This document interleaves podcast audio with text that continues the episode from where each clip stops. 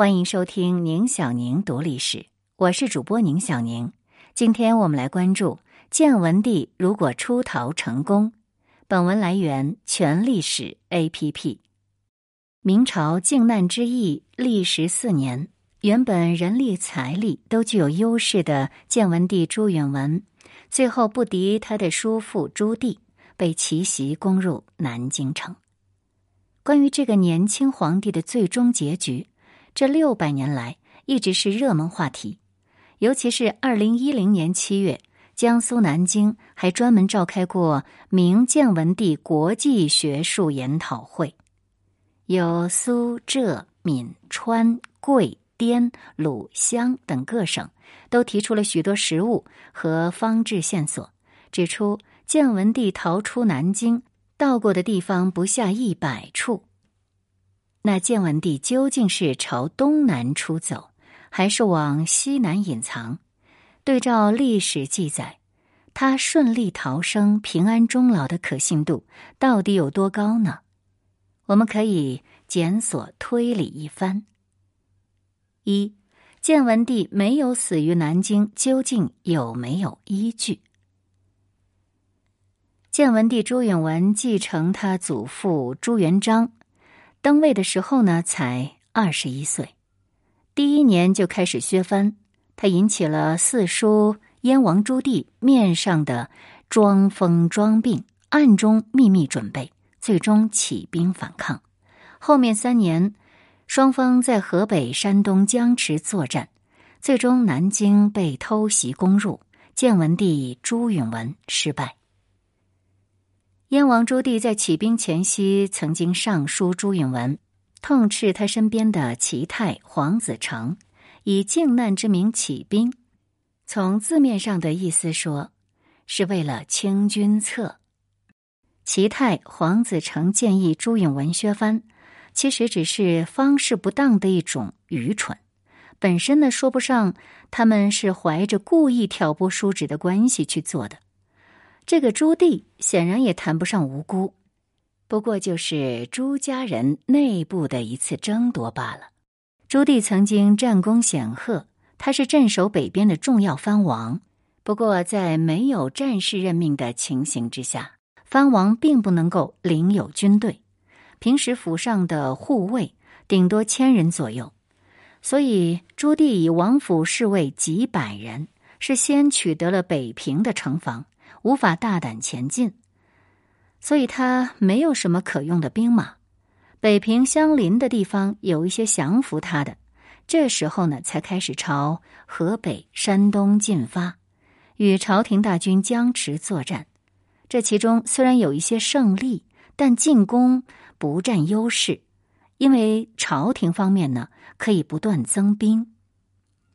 于是朱棣呢就去找十七弟。宁王朱权连哄带骗得到了朵颜三位的骑兵。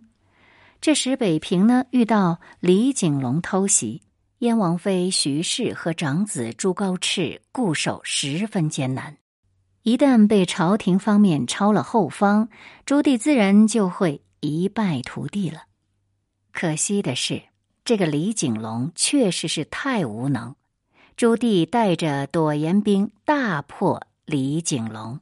满以为此后就会一帆风顺了，没想到进入山东地界，却连遭铁铉盛庸打败。心腹大将张玉还战死了。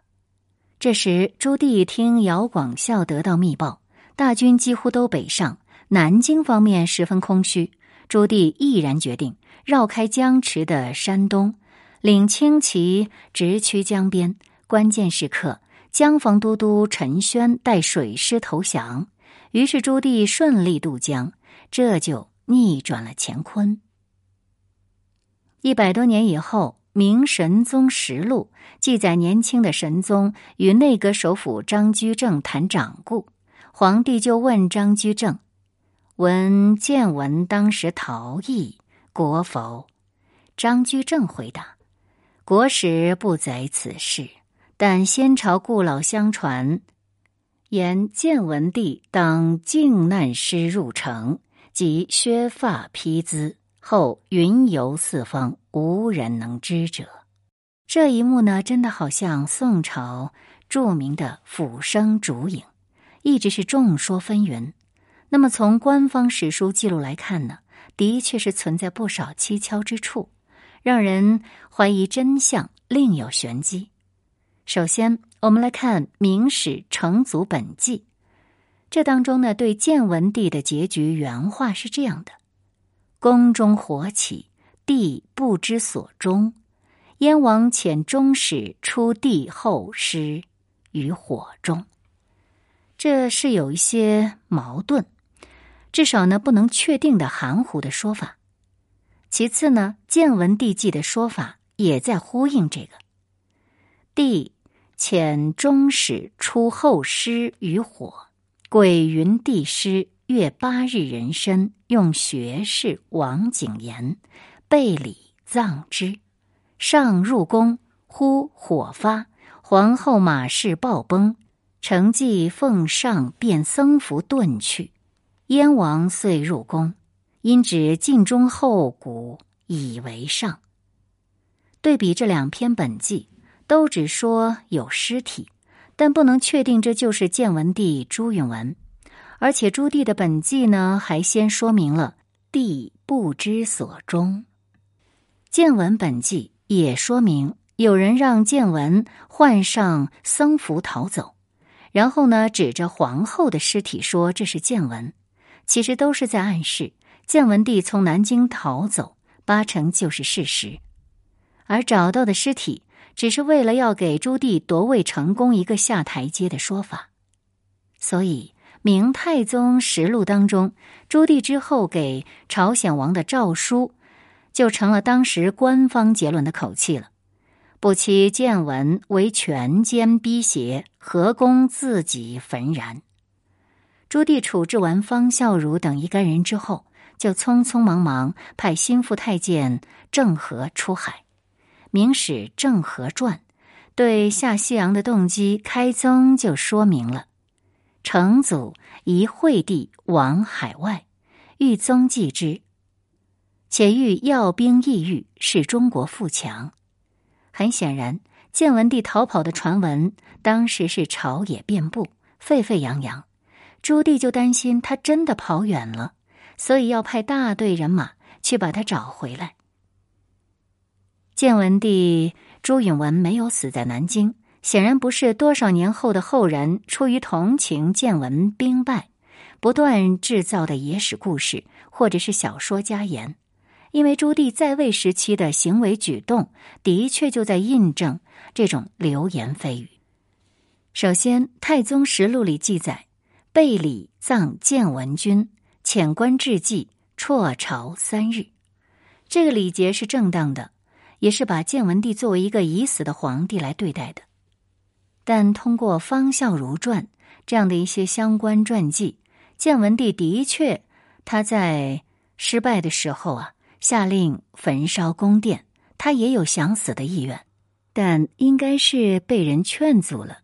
因为《明史》其他记载多次说明，朱棣入宫搜查三日，找到的尸体又无法辨认，的确可能就真的不是朱允文的尸体。假如这个建文帝尸体属实，那么朱棣当时的礼葬就应该完成相应的程序。可是他没有准备陵寝，将建文下葬，这就非常矛盾。这是非常重要的一个疑点，因为把建文帝的尸体下葬，这是礼葬的重要标志，也能够对朱棣的继位呢有一种道义法统上的支持。但是，正因为朱棣不敢确定建文的尸体是不是那一个，他害怕朱允文活着在外面呢动摇他的天下，所以呢，将假尸体堂而皇之的礼葬，就让人笑掉大牙了。那么反过来，朱棣宣称他才是老皇帝朱元璋的合法继承人。翻脸把朱允文定为不合法，即使建文还活着，那也会被历史抹杀。把建文年号废除了，他彻底污蔑建文，成了不合法的一代皇帝。那么这些处置呢，的确是让人猜疑，建文帝的确可能是出逃在外了，因为他如果出逃在外，才能够对朱棣的龙椅产生莫大威胁。其次呢，就是顺理成章的下一步行动，朱棣的确呢不断的派人去搜查、去搜寻建文帝的下落，这也是历史事实。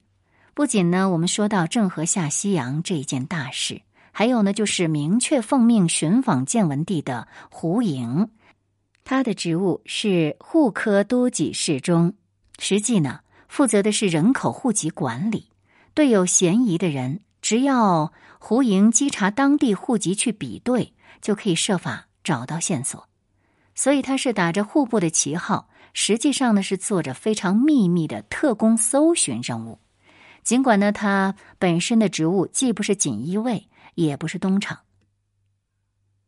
从朱棣登基开始，胡莹干这件事情整整二十年。他的母亲去世了，朱棣呢都以升官来夺情，没有让他返乡守丧，可见这件事情是有多么的重要。永乐二十一年（公元一四二三年）。胡莹到宣府回复朱棣，当时呢，朱棣正从北征塞外的途中返回。史书上是这么写的：“帝就寝，闻迎至，即起召入。迎悉以所闻对，漏下四鼓，乃出。先迎未至，传言建文帝倒海去。帝分遣内臣郑和数倍浮海下西洋。”治世以史事。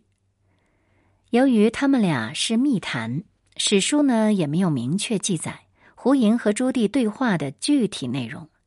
治世以史事这句话，说明胡莹应该是找到了建文帝下落，或者是得到了可靠的证据，也许是寻到了尸体，或者是可靠的墓葬，也许的确。建文是出家为僧，他已经表明了不再贪恋皇位。那么从阴暗的角度出发呢，也有可能被探访到下落，被秘密除掉。另外，《姚广孝传》也能够和《胡莹传》互为证明。当朱棣听到风声，朱允文削发为僧外逃了，就把建文的主路僧普洽关进监狱长达十五年，逼他供出建文的下落。最终，普洽是姚广孝临终前求情，才得以释放。正是永乐十五年。这期间，胡莹暂停三年，从十七年呢，又再继续查访，到二十一年，终于向朱棣回报。